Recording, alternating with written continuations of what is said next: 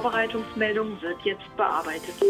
Sehr geehrte Hörerinnen und Hörer, wir begrüßen Sie ganz herzlich zur Sendung Langsamfahrt, das Magazin rund um die Eisenbahn.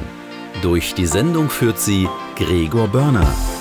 Herzlich willkommen zu Langsamfahrt.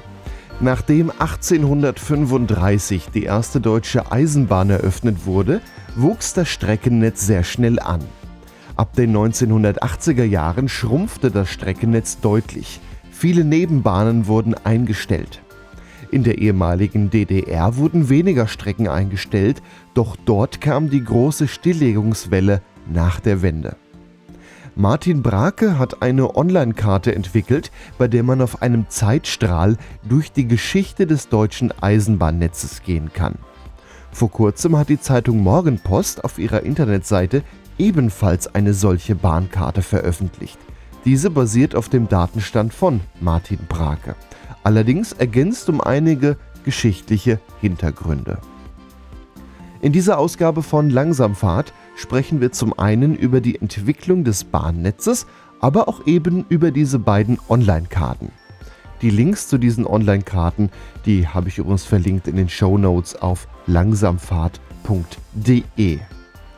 In der zweiten Hälfte der Sendung sprechen wir über Eisenbahnen und Stadtbahnen, also Straßenbahnen und U-Bahn. Wir vergleichen es mit der Eisenbahn. Es gibt einige Unterschiede, aber auch einige Gemeinsamkeiten. Die gibt es dann in der zweiten Hälfte der heutigen Sendung. An dieser Stelle begrüße ich auch unsere Zuhörerinnen und Zuhörer am Radio bei Radio Unerhört Marburg, Radio Darmstadt, Radio RFM, dem Freien Radio Neumünster, Radio Swupfurt und Radio Z. An die Radiohörer geht aber der Hinweis, dass ich diese Ausgabe, die Interviews fürs Radio, teils deutlich kürzen muss, damit sie im Radio laufen können.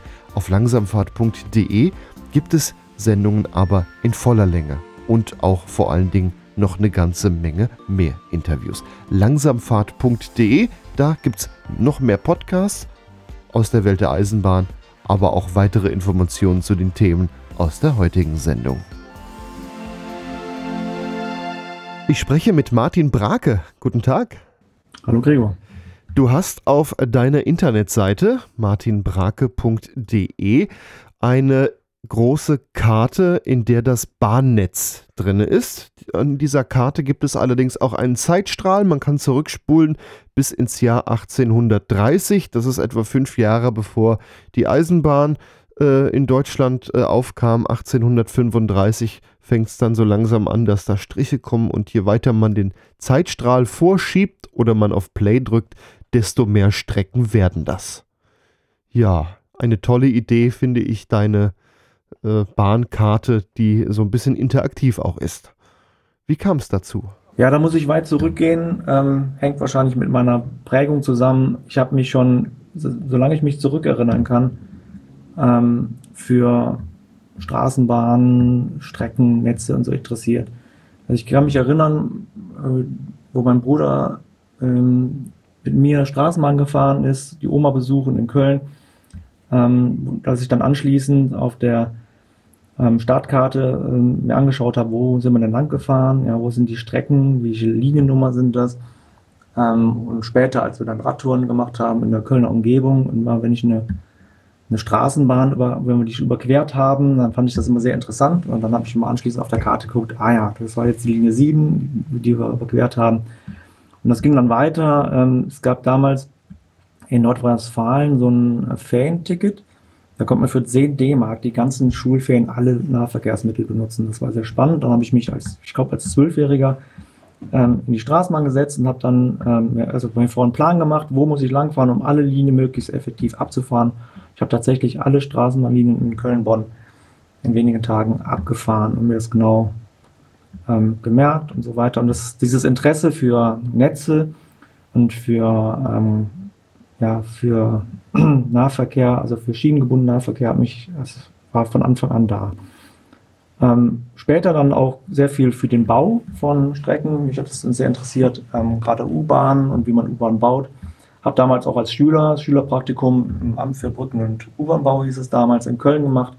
Das war einfach klasse, einfach schon ganz tief in die Materie reinzugehen. Auch damals die Tunnelbaustellen zu besuchen zu dürfen als 16-Jähriger, das war schon eine klasse Sache.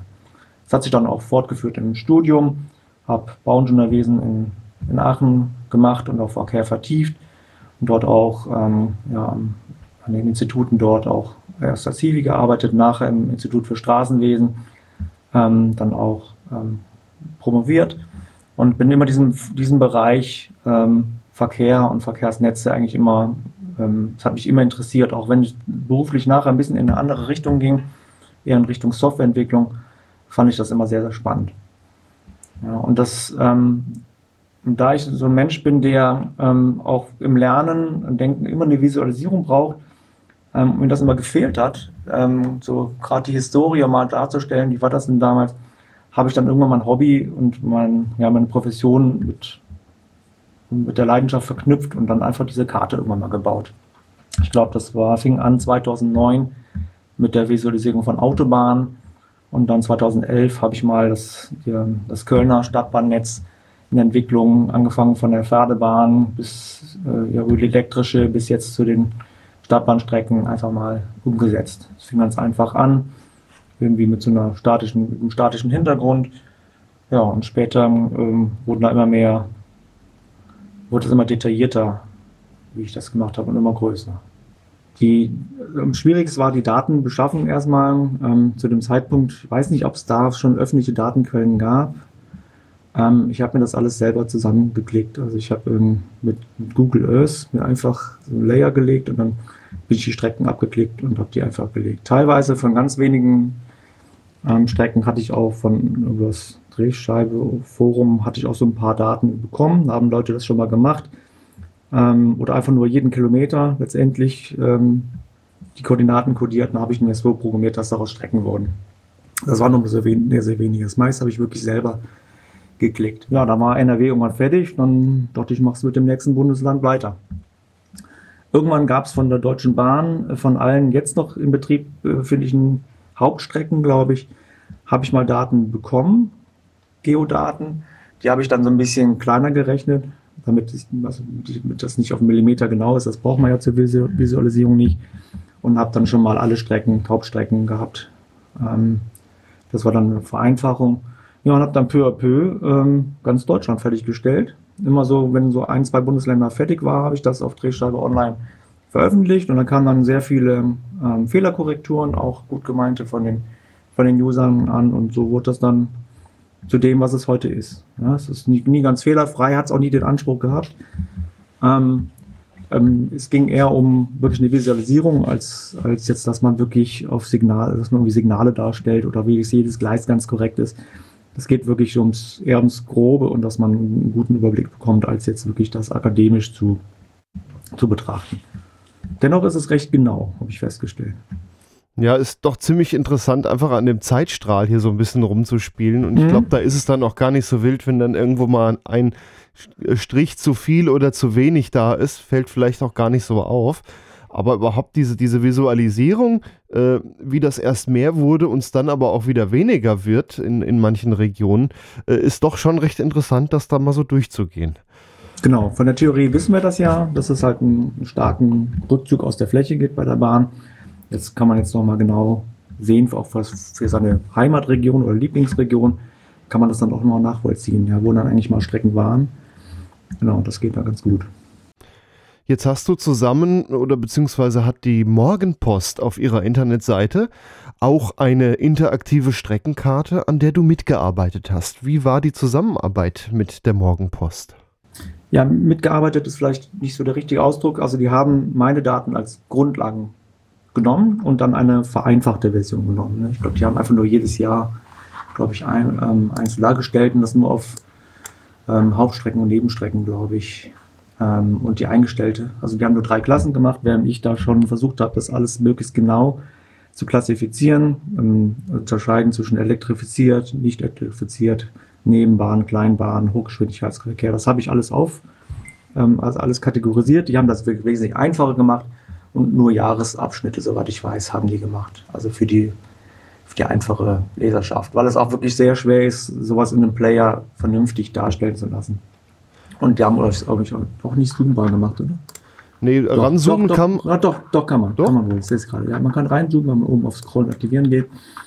Aber das ist eine etwas vereinfachte Form. Dafür ist es halt, ähm, das ist immer so das Problem bei der, bei der Visualisierung. Man hat irgendwie ähm, 18 verschiedene Browser, äh, die irgendwie verschieden funktionieren. Dann hat man ja auch die mobilen Endgeräte. Ähm, da muss natürlich ein Medium wie die Morgenpost darauf acht geben, dass es auf dem, auf dem Handy auch gut aus, auch funktioniert. Und deswegen ähm, muss man das auch vereinfachen und auch Komplexität rausnehmen.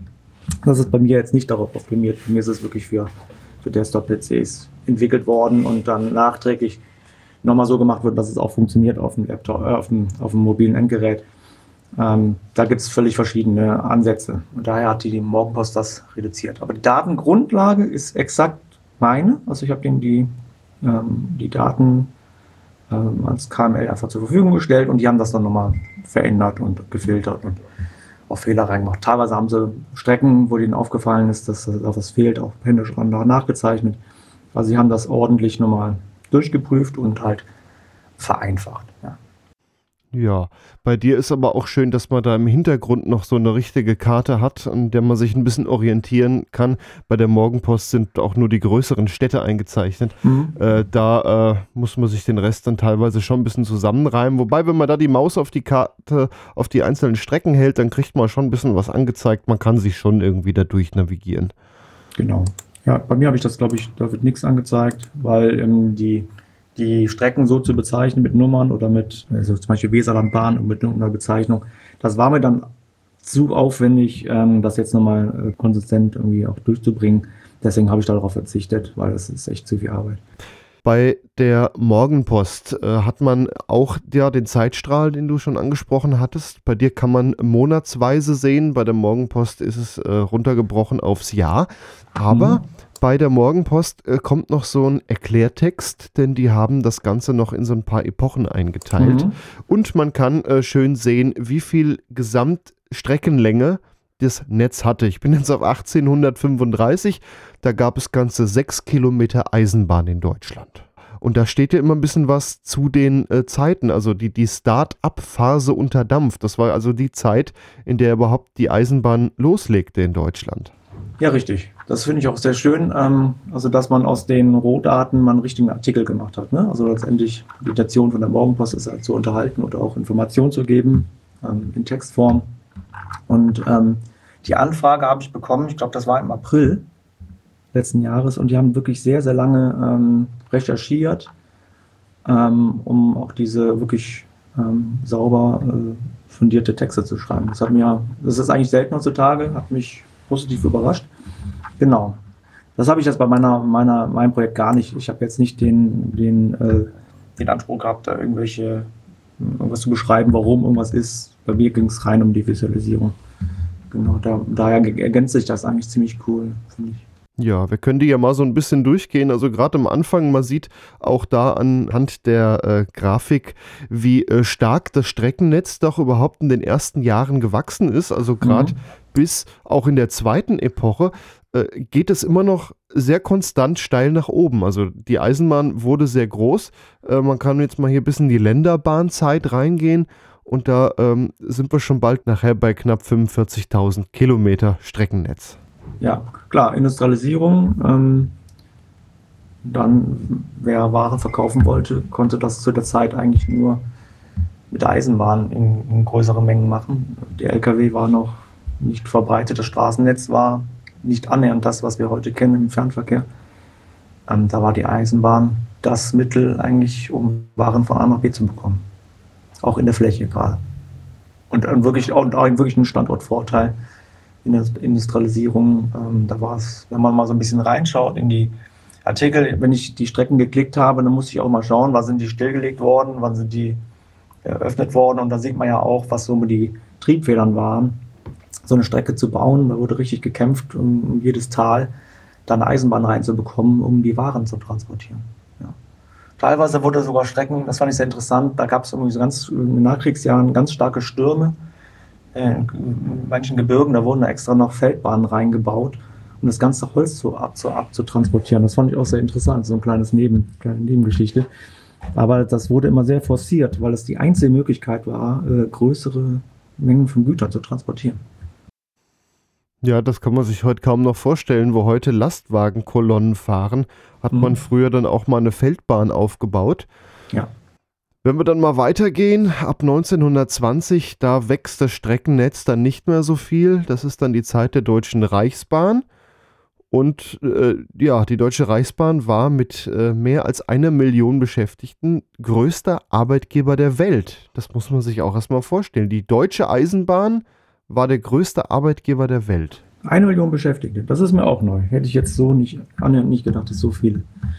Ja, liegt vielleicht auch ein bisschen auch am deutschen Beamtentum, ne, dass man vielleicht sehr viele Stellen geschaffen hat für jede Fahrkarte, Fahrkarte zu verkaufen.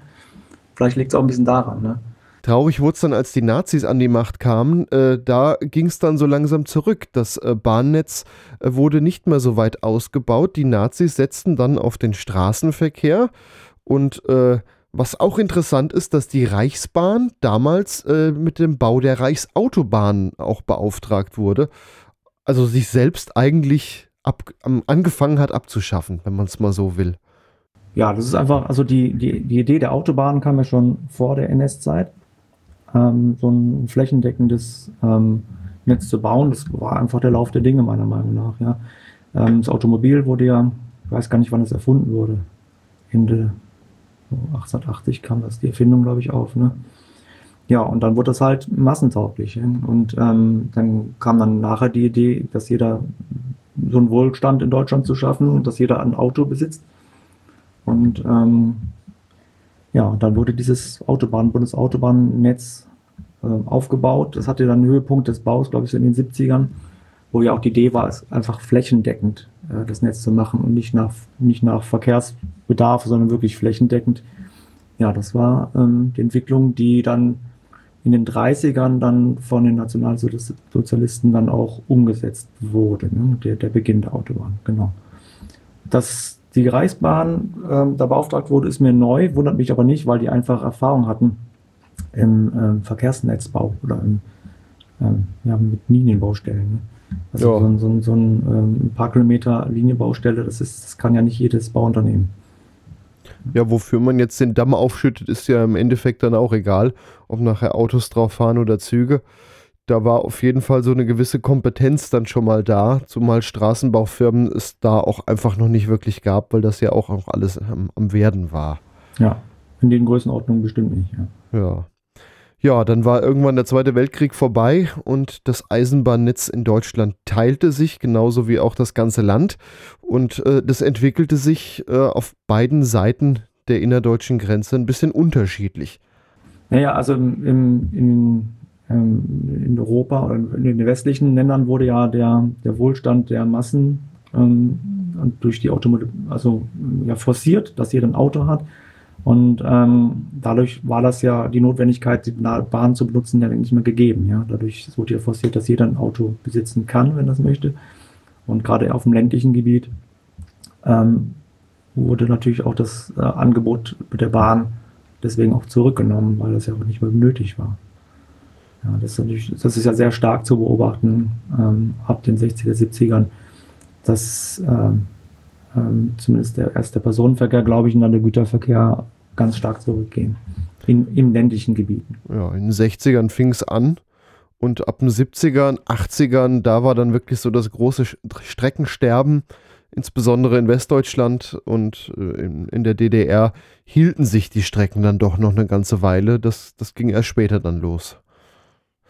Was aber auch in der Epoche äh, bis, äh, von 71 bis 93, da fängt dann so langsam das ICE-Zeitalter auch an. 91 wurde dann, äh, ja, hat die Bundesbahn ja noch den ersten ICE fahren lassen mhm. zwischen Hamburg und München. Da fing das dann auch langsam an, dass man mal schneller fahren wollte.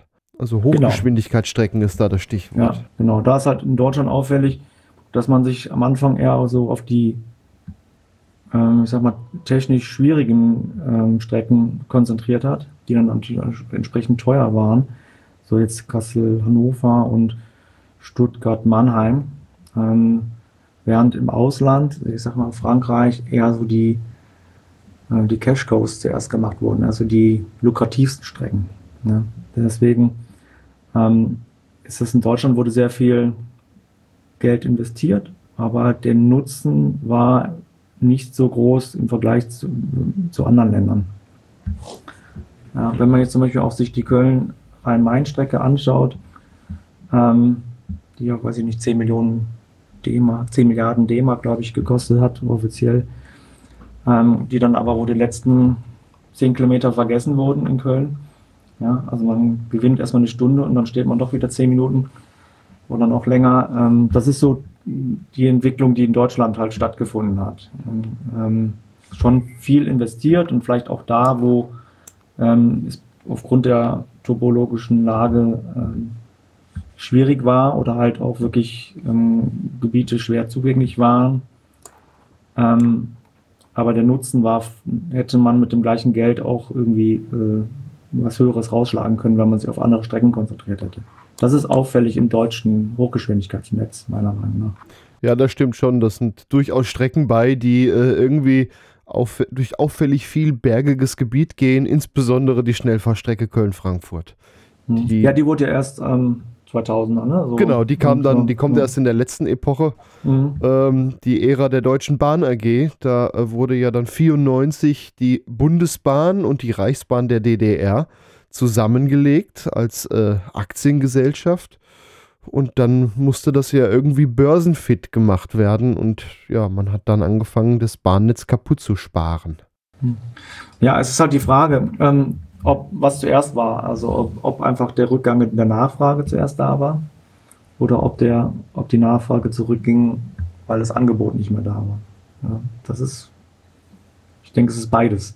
Ja, ich meine, ähm, viel ist ja auch mit dem Güterverkehr auch zurückgegangen. Früher gab es jeden Betrieb, ähm, hat einen Gleisanschluss einfach gab, weil es einfach nötig war, weil es den LKW nicht gab. Und früher, als es dann ähm, LKWs für den Betrieb einfach auch erschwinglich war, ähm, wurde selbstverständlich, sage ich, auf dem LKW umgestiegen, ähm, weil es einfach viel praktikabler und auch günstiger ist. Ich habe mal gelesen, dass die mittlere Transportentfernung von einem Gut bei 80 Kilometern liegt ähm, dann ist es natürlich schwierig, das mit der Bahn zu machen. Ja. Und das Einzige, was noch richtig gut lief in Deutschland im, im Güterverkehr, waren einfach die Massenschüttgüter. Ja, Kohle, Baustoffe, irgendwie Kies. Und das ist ja auch stark zurückgegangen, weil nicht mehr so viel Kohle gefördert wird in Deutschland. Von daher ist es, ähm, also das alles auf Politik zu schieben oder auf bewusste Entscheidungen, wir wollen das nicht mehr, glaube ich nicht, dass es so ist. Es ist einfach auch ich sag mal, wirtschaftliche Realität, ja, dass durch das Automobil ähm, ein anderer Verkehrsträger ähm, hochgekommen ist, der einfach für eine Wirtschaft einfach effektiver ist. Ja, das sehe ich alles ein bisschen anders. Man hat auch ja. äh, Fahrpläne ja durchaus äh, in der Zeit der Deutschen Bahn AG, insbesondere in der Anfangszeit, so kaputt mhm. gemacht. Aber das fing auch zu Bundesbahnzeiten eigentlich schon an. Fahrpläne so unattraktiv, dass Menschen einfach nicht mehr mitfahren wollten, um das Auto vielleicht auch noch ein bisschen attraktiver zu machen. Also vielleicht hat man auch noch so ein bisschen nachgeholfen, dass äh, ja die Straße da irgendwie das Verkehrsmittel wird. Ja, das ist durchaus möglich. Also ich habe jetzt gerade die Beispiele aus dem Güterverkehr gebracht. Mhm. Ähm, das war ja immer die Notwendigkeit, ursprünglich die Strecke zu bauen in die Fläche rein. Also weil da ein Industriebetrieb sehr ansässig war, um, um die Industrie zu fördern. Und das war dann einfach nicht mehr da. So, mit dem Personenverkehr, ja, sehe ich auch so. Es gab, es gab eine Politik, die, ähm, die in, den Individualverkehr gefördert hat, definitiv. Ne? Es ging also, 60ern ging das vielleicht los und dann hoch, mit der Hochphase in den 70ern, da ist man dann wieder von ab. So, ähm, ob das jetzt Absicht war mit den Fahrplänen, mag ich nicht zu beurteilen. Ähm, de facto ist es einfach unattraktiv gewesen. Und natürlich auch, jetzt unrentabel, wenn man jetzt wirklich denkt, okay, ähm, wie viel Mark pro ähm, Passagier bringt mir das ein? Und da ist natürlich ein klarer Zusammenhang zu sehen mit der Privatisierung der Bahn, ähm, die dann halt wirtschaftlich denken muss, also jetzt betriebswirtschaftlich und nicht mehr volkswirtschaftlich. Ja, und das ist natürlich klar, dass dann Strecken, ähm, die einfach schwach frequentiert sind, einfach aufgegeben werden. Also dass man das Angebot dann so schwach gestaltet, dass es dann wirklich noch unattraktiver wird. Das liegt in, in der Natur der Dinge. Ja, wenn man jetzt auch noch in dem Bereich der Deutschen Bahn AG, also ab 94 sich die Karte anguckt, sieht man gerade auch am Anfang, da holt Ostdeutschland dann ganz schön auf, was die Stilllegungen angeht. Äh, in der DDR ist ja noch viel mehr Bahn gefahren worden, wie zur selben Zeit in Westdeutschland. Das äh, dieser Trend, der zieht dann einfach da auch so durch, dass äh, da viele Nebenstrecken stillgelegt worden sind. Ja, klar, weil es ein ganz anderes ähm, äh, politisches System war. Ja. Erstmal war die, ähm, der Individualverkehr gar nicht so, so stark, weil gar nicht so viele Leute einen Pkw hatten, einfach aus wirtschaftlichen Gründen, weil die Autoproduktion nicht so stark war. Ähm, und dann natürlich auch vom Staatsziel her auch ähm, so gedacht wurde, wie äh, dass jeder mit der Bahn fahren kann. Ja, und natürlich auch diese, die, diese volkseigenen Betriebe ähm, natürlich auch mit Arbeitern immer äh, versorgt werden mussten. Und da war der Blick viel kollektiver, ähm, als das in Westdeutschland war.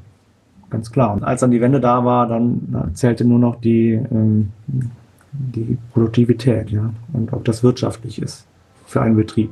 Dann danke ich dir, Martin Brake. Ja. Einmal, ja. dass du äh, dem Internet äh, diese tolle Karte zur Verfügung gestellt hast und andererseits, dass du mit mir ein bisschen drüber gesprochen hast. Vielen Dank. Sehr gerne. gerne.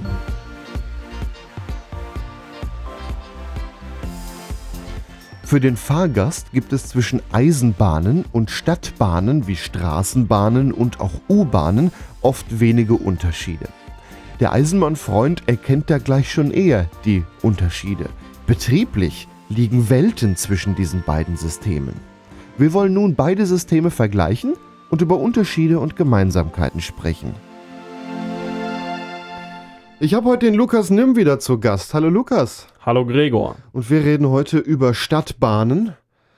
Ja, eine Stadtbahn, eine U-Bahn, eine Straßenbahn. Was, was zählt mal alles darunter unter Stadtbahnen? Ja, alles, was keine Eisenbahn ist, oder? Okay, was ist eine Eisenbahn? ja. Nee, äh, Stadtbahn, Straßenbahn und U-Bahn sind, wie eigentlich ihre Namen schon verraten, Straßenbahnen sind Schienenfahrzeuge, die auf der Straße verkehren mit dem Individualverkehr zusammen. Mhm. Die Stadtbahn verkehrt ab und an auf der Straße, verkehrt aber auch im gerade dann im großinnerstädtischen Bereich gerne in Tunneln oder auf eigenem Gleiskörper mhm. aber trotzdem nach eigener Konzession und nicht als Eisenbahn. Ja. Äh, und die U-Bahn verkehrt, wie der Name schon sagt, äh, im Untergrund, äh, in den allermeisten Fällen, äh, und hat ihren komplett eigenen Gleiskörper, aber auf jeden Fall. Ist trotzdem allerdings keine Eisenbahn. So, wenn ich jetzt in Frankfurt an der Hauptwache stehe, fährt auf dem einen Gleis eine S-Bahn und auf dem anderen Gleis eine U-Bahn. Das ist direkt nebeneinander. Nee, auf dem anderen Gleis fährt eine Stadtbahn. Ja, was ist der Unterschied? Also das eine ist die S-Bahn, das andere die Stadtbahn. Genau, also die S-Bahn ist ja eine ganz normale Eisenbahn, die nach Eisenbahnbau- und Betriebsordnung fährt. Mhm.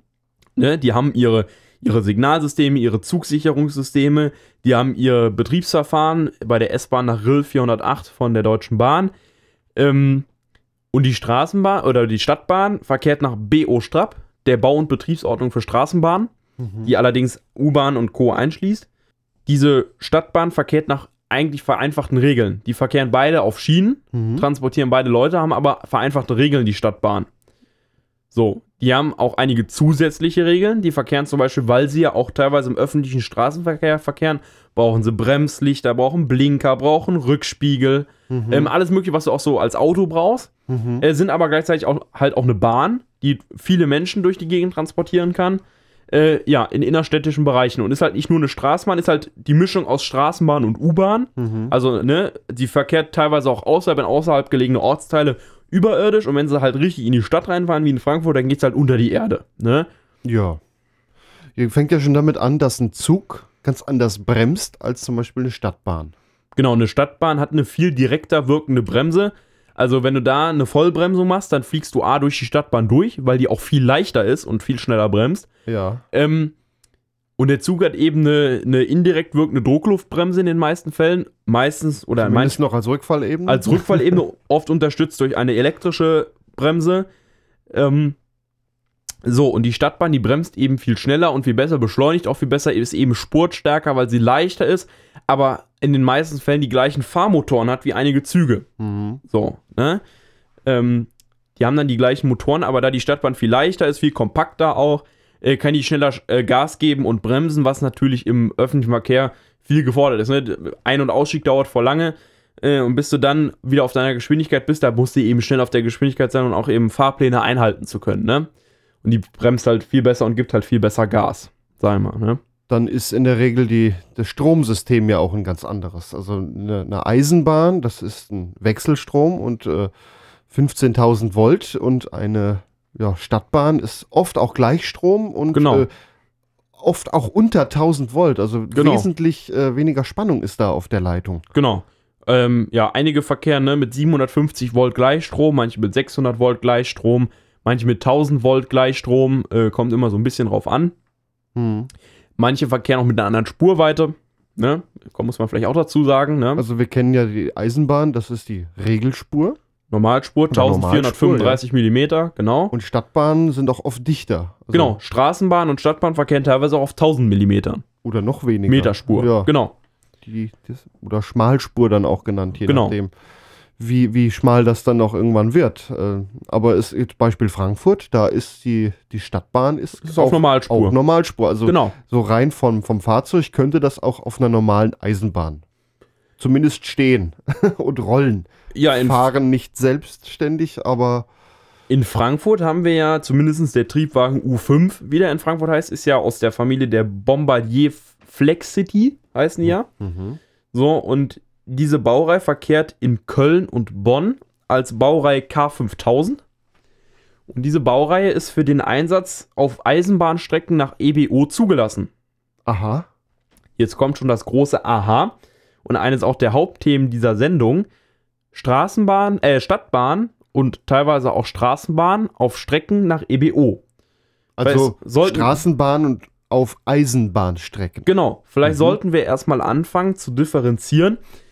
Wenn wir da einfach nur ein Gleis liegen haben, Ja. dann kann das BO Strab sein, dann kann das aber auch EBO sein. Das also Gleis Eisenbahn an sich, oder Straßenbahn. das ja. ist erstmal egal. Die haben Mhm. teilweise auch dieselben Schienen. Ne? ja. Exakt die gleichen Schienen haben die. Dann geht's aber los. Thema Leit- und Sicherungstechnik, Signalsysteme. Die sind bei der Straßenbahn anders als bei der Eisenbahn. Mhm. Also wir reden jetzt, wenn wir von der Straßenbahn, wenn ich jetzt im zukünftigen Straßenbahn sage, dann spreche ich von BO Strap, also Bau- und Betriebsordnung Straßenbahn. Und wenn ich von Eisenbahn rede, von der EBO.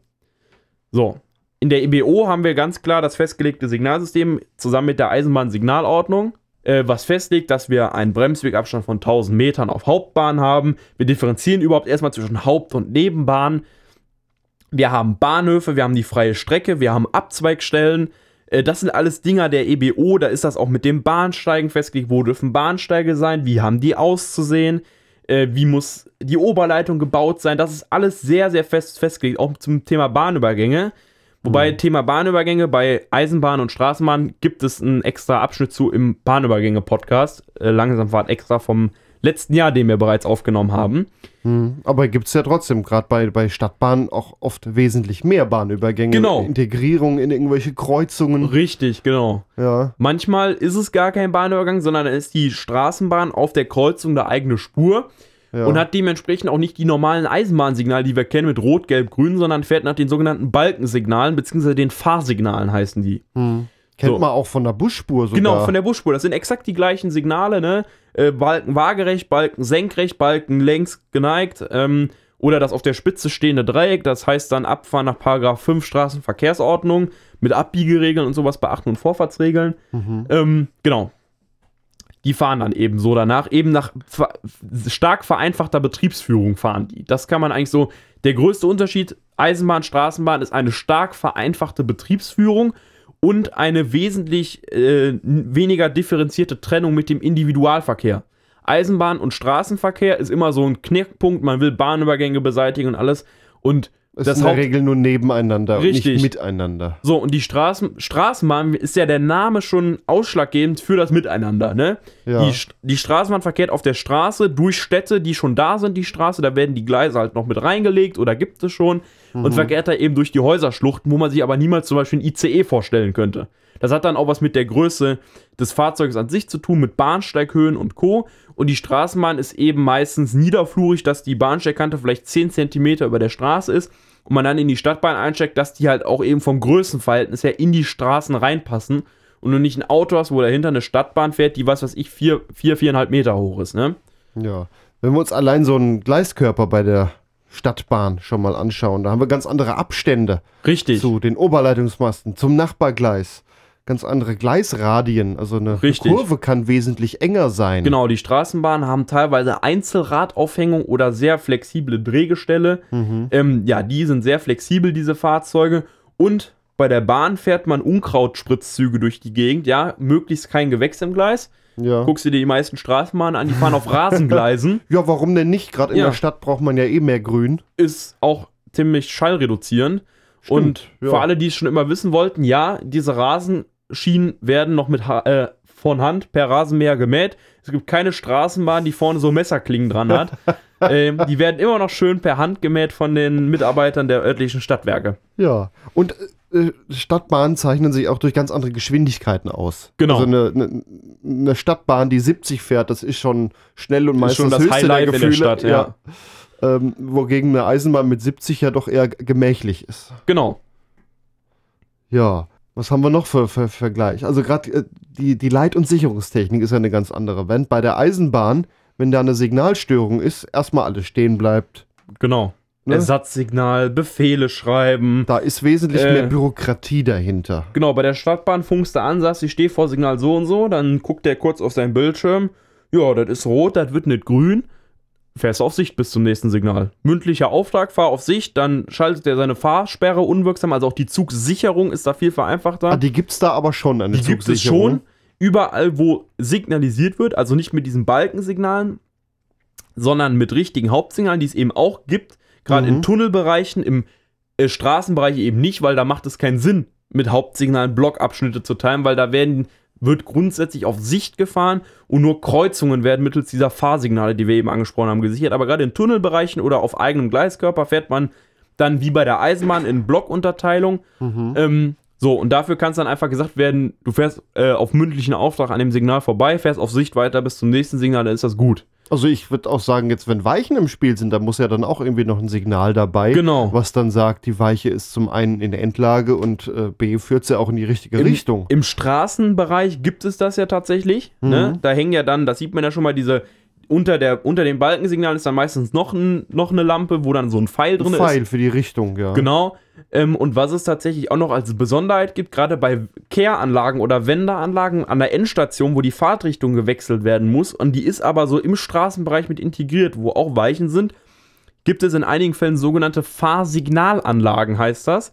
Das ist dann so ein bisschen autark funktionierendes Stellwerk mit diesen Fahrsignalen, die also dementsprechend nicht für die Freigabe des Fahrwegs da sind, sondern ähm, nur sagen, jo, die Weiche ist in Endlage, du kannst fahren, aber ist immer noch auf Sicht.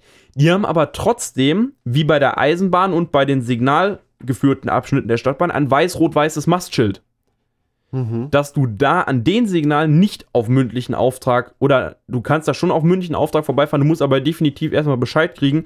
Nicht, dass du auf diese Weiche da drauf fährst oder in so ein besetztes Stumpfgleis. Ja. Das gibt es, wie gesagt, an so, äh, ne, wo dann so ein einfacher Gleiswechsel ist.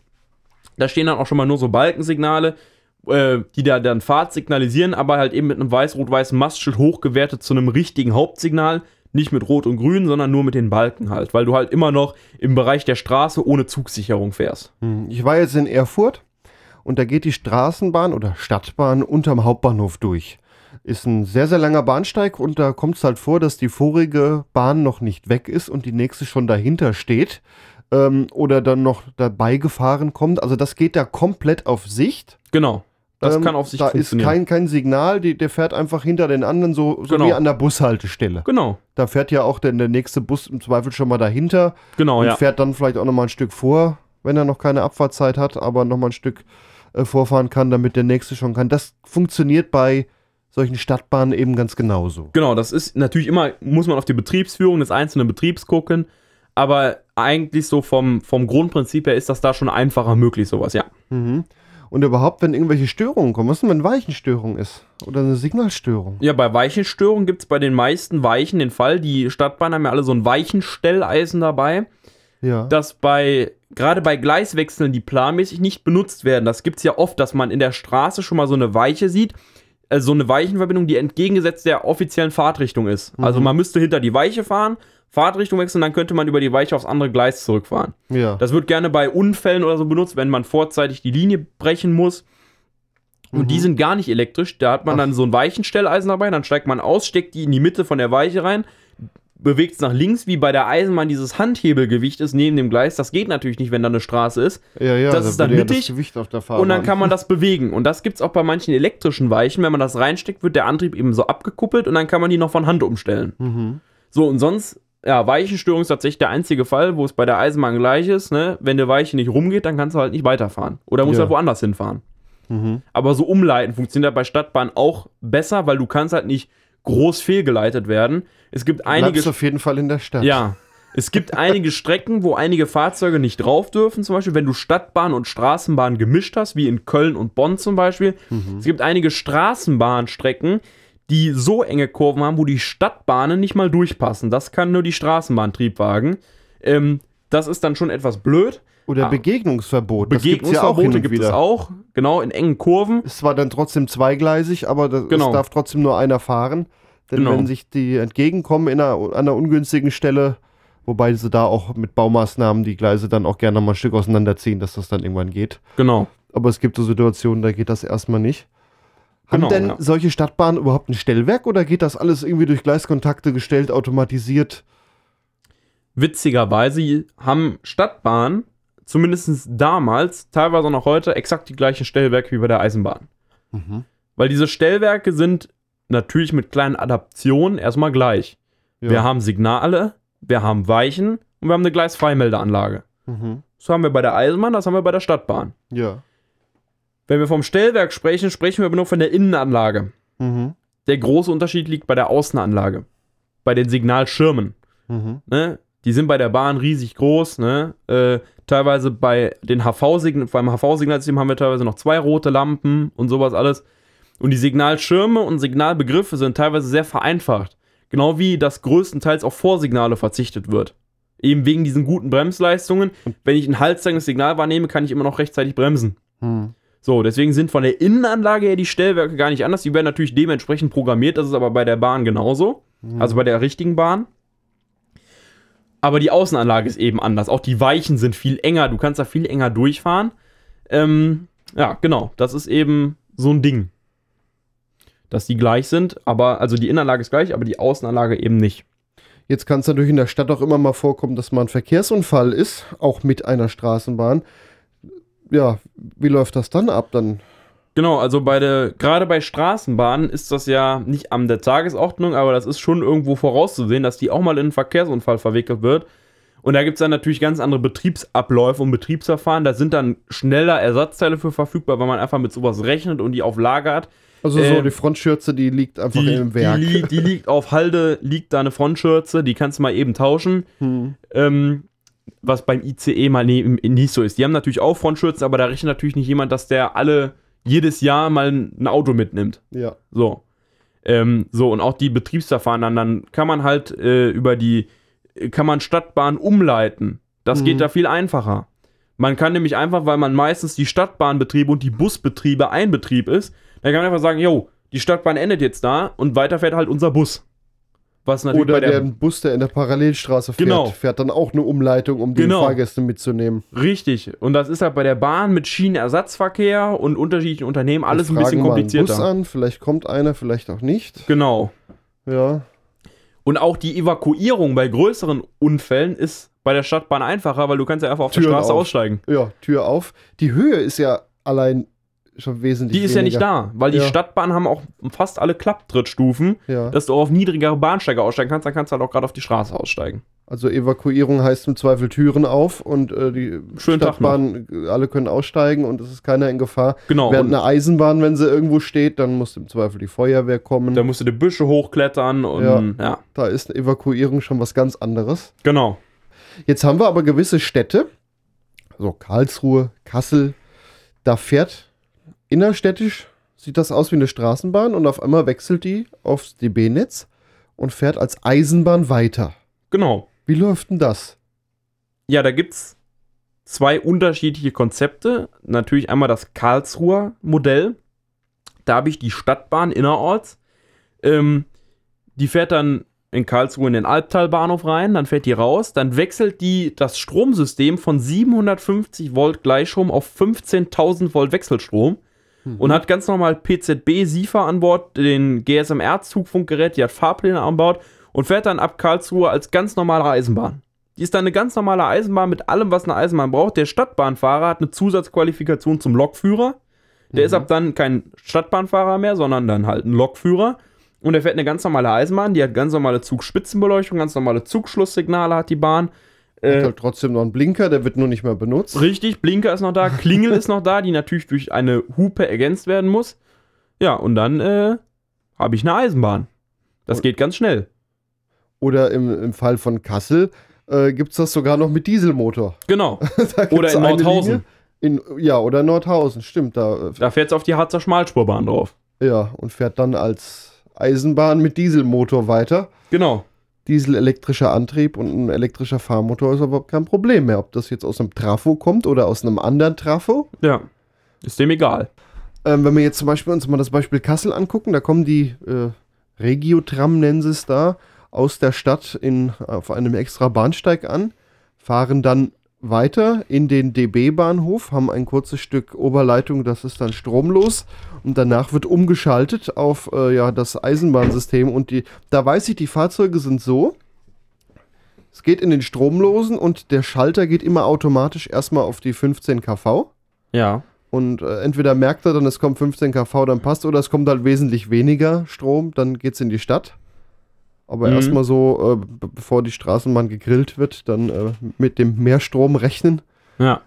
Ja, und dann wird eben umgeschaltet. S systemlich und äh, ja, stromtechnisch Und betrieblich. und betrieblich. Das passiert dann im Kopf des Fahrers oder der dann Genau, und vom, vom. Fahrer zum Lokführer wird. Die Zugsicherung wird dann halt dementsprechend zu oder abgeschaltet, ne? Ja, das, das gibt es in einigen Städten. Es gibt aber auch Straßenbahnen oder Stadtbahnen, die als Eisenbahn verkehren. Wenn ich so an Bad Dürkheim denke zum Beispiel, da ist, äh, Genau, das ist gibt so es. eine Strecke. Das gibt es auch. Das sind oftmals äh, stillgelegte Strecken, die aber nicht entwidmet waren oder Strecken, wo vielleicht noch mit Diesel Güterverkehr stattfindet, die für den Stadtbahnbetrieb ausgebaut wurden. Die haben die Oberleitung nach 750 Volt Gleichstrom oder was halt immer die Stadtbahn hat. Also die Stadtbahn schaltet kein Stromsystem um. Hm. Ähm, und die haben auch die stadtbahnmäßige Zugsicherung zusätzlich zur punktförmigen Zugbeeinflussung in dem Fall, PZB. Ähm, zwischen Köln und Bonn zum Beispiel gibt es das ja. Auf zwei Strecken von der HGK und in Köln selber auch noch auf einer Strecke der HGK.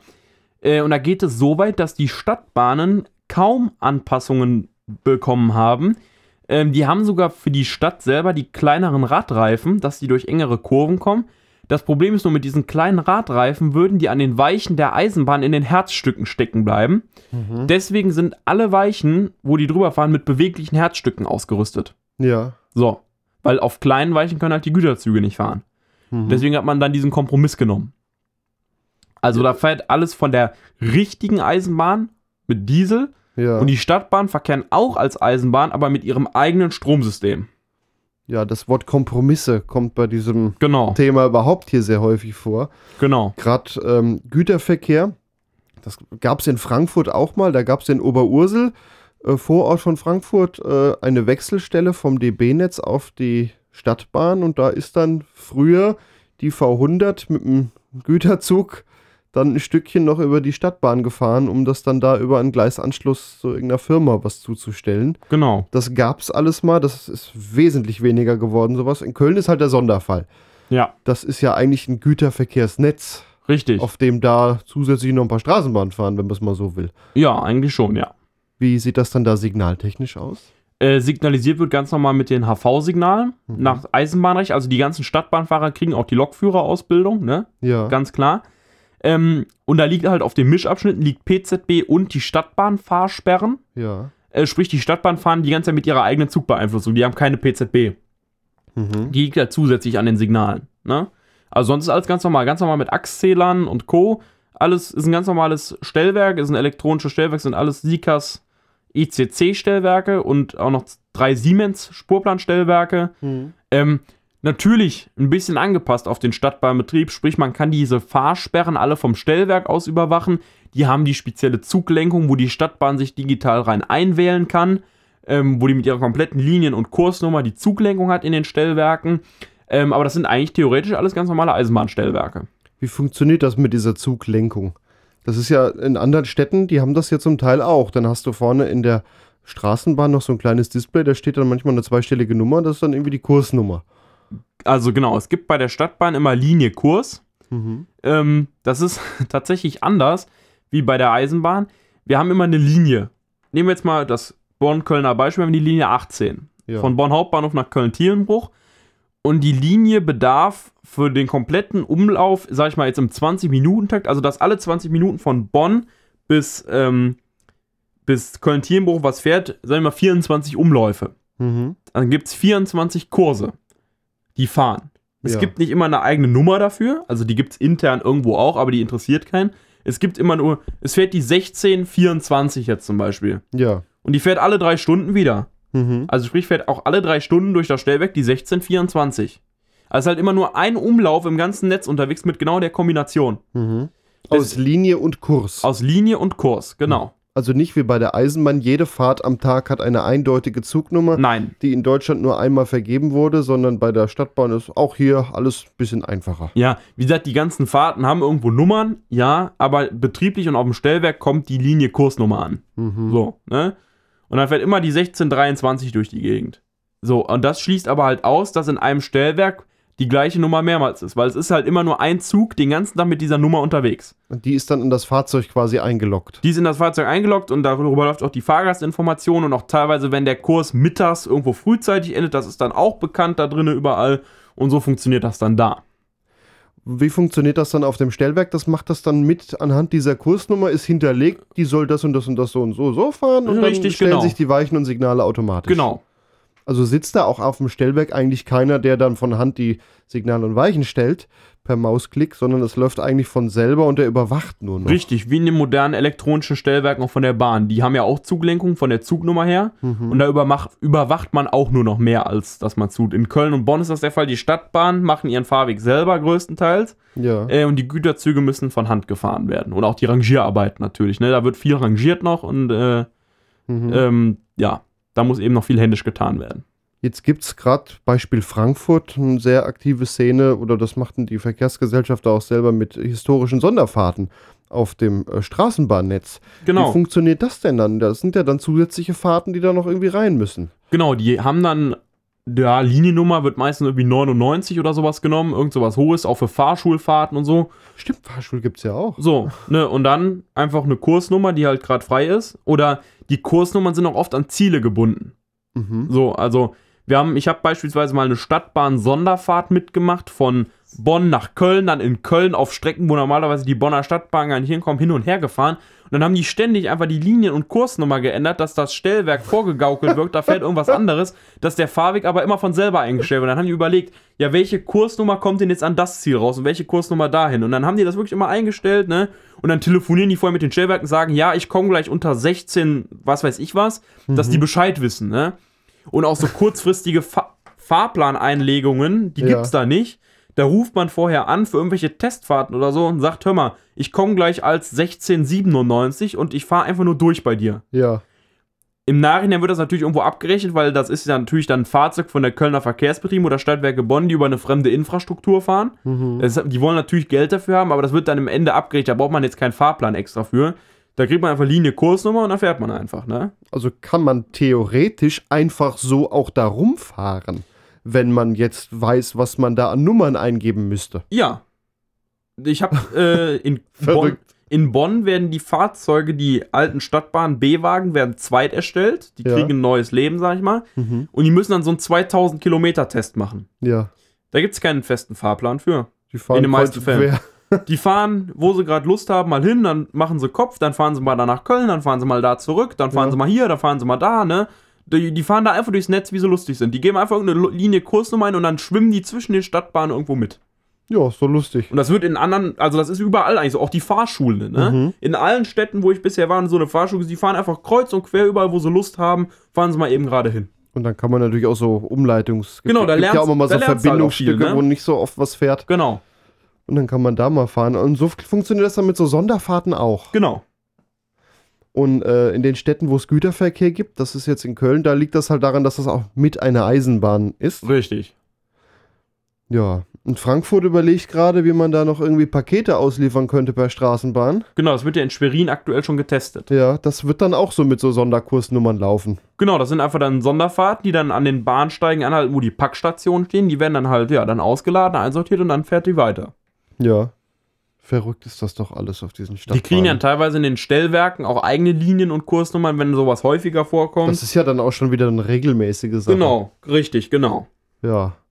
Ne, Und, das soll auch vorkommen. und als Eisenbahn würde davon nichts funktionieren. Als Eisenbahn wäre da einige Steine, die dir den Weg gelegt werden. Auch die Aufsicht ist ganz anders. Bei der Eisenbahn überwacht die meisten Eisenbahnstrecken mit dem Eisenbahninfrastrukturunternehmen Deutsche Bahn das Eisenbahnbundesamt. Ja. So. Dann gibt es noch die Landeseisenbahnaufsicht, die sich so um kleinere Nebenstrecken und so kümmert und um Privateisenbahnstrecken. Mhm. So, und bei der Stadtbahn ist es die Technische Aufsichtsbehörde, die TAP, Mhm. die Genehmigung für Fahrzeuge erteilt, also Abnahmeprüfungen für Strecken, Genehmigung erteilt und alles Mögliche. Ne? Das funktioniert da alles ein bisschen einfacher. Auch so nach Bauarbeiten das dann abnimmt oder Genau. neue Strecken genehmigt. Oder Stellwerke neu abgenommen werden oder sowas, genau. Das Ja. funktioniert alles über die TAP. Ja, das ist dann soweit der Unterschied zwischen Stadtbahnen, U-Bahnen, Straßenbahnen, wie auch immer sie heißen. Es gibt ja gerade Städte, da, da wechselt die Bezeichnung auch häufiger mal. Genau, ja. Hannover zum Beispiel, da heißt es mal U-Bahn, mal Straßenbahn, aber es gibt eigentlich auch Städte, man die Stadtbahn. beides haben. München, Straßenbahn und U-Bahn. Ja. Ja. aber ist vielleicht auch ein Netz dann am Ende. Nee, ist tatsächlich ein getrenntes Netz. Ach, sind zwei Die eigene Netze? U-Bahn fährt mit der Stromschiene Mhm. und die Straßenbahn fährt mit Oberleitung. Ah ja, okay. In Frankfurt weiß ich nämlich, ist es eigentlich ein Netz. Genau. Kann und man, äh, theoretisch könnten die auch wechseln. Man hat auch Genau. mal Straßenbahnen so an den Türen noch so kleine Balkone dran gebaut, dass sie dann Genau. U-Bahnen wurden, richtig. die man auch später mal wieder abgenommen hat. Dann sind sie wieder Straßenbahnen gewesen ja. äh, und hat die Wagen quasi verbreitet. Was wir vielleicht noch kurz zu München erzählen können, wenn wir gerade Ja. da sind. Äh, München, die U-Bahn, ist relativ eisenbahnmäßig ausgebaut, so von den Profilen her. Und tatsächlich für die Überprüfung der Gleise mietet die Münchner Verkehrsgesellschaft jedes Jahr einfach einen Messzug von der Deutschen Bahn, Mhm. und der dann von der Akkulok durch das ganze Münchner äh, U-Bahn-Netz gezogen wird. Die haben Gleisanschluss in München Freiham Mhm. ähm, und da haben die einen Gleisanschluss, da fährt dann jedes Jahr der Dieseltriebzug hin, der wird dann da von der Akkulok durch die Tunnel gezogen. Ja, warum auch nicht, ne? Ja, das ist relativ praktisch bei denen. Wenn Die werden ja auch, die Münchner U-Bahn sieht man ja auch schon mal, wie sie über ganz normale Eisenbahnstrecken überführt werden. Oder im Prüfcenter in Wegberg-Wildenrad von Siemens getestet werden. Und die fahren dann ja ganz normal zwischen irgendwelchen Zügen, Hm. werden die ja überführt, was ja mit anderen Stadtbahnen und Straßenbahnen nicht funktioniert, was ich ja eben sagte, wegen den kleinen Reifenprofilen. Aber München hat das sehr eisenbahnähnlich ausgebaut, die äh, Strecken. Ja, Lukas, dann danke ich dir für diesen Überblick über Stadtbahnen und äh, insbesondere der Vergleich einer Stadtbahn zur Eisenbahn. Vielen Dank. Ja, gerne. Das war Langsamfahrt. Ich verabschiede mich von allen Hörerinnen und Hörern am Radio bei Radio Darmstadt, Radio Unerhört Marburg, dem Freien Radio Neumünster, Radio Swupfurt, Radio RFM und Radio Z. Damit die Sendung immer genau eine Stunde geht, muss ich die Interviews leider ziemlich kürzen. Um die Interviews aber in voller Länge zu hören, verweise ich auf den Podcast der Sendung. Den gibt's auf langsamfahrt.de und dort gibt's auch immer mal wieder Podcasts, die gar nicht im Radio laufen, weil sie zum Teil auch noch viel zu lang sind. Also wenn ihr euch für die Welt der Eisenbahn interessiert, abonniert den Podcast auf langsamfahrt.de und überall da, wo es Podcasts gibt. Damit verabschiede ich mich von euch, euer Gregor Börner.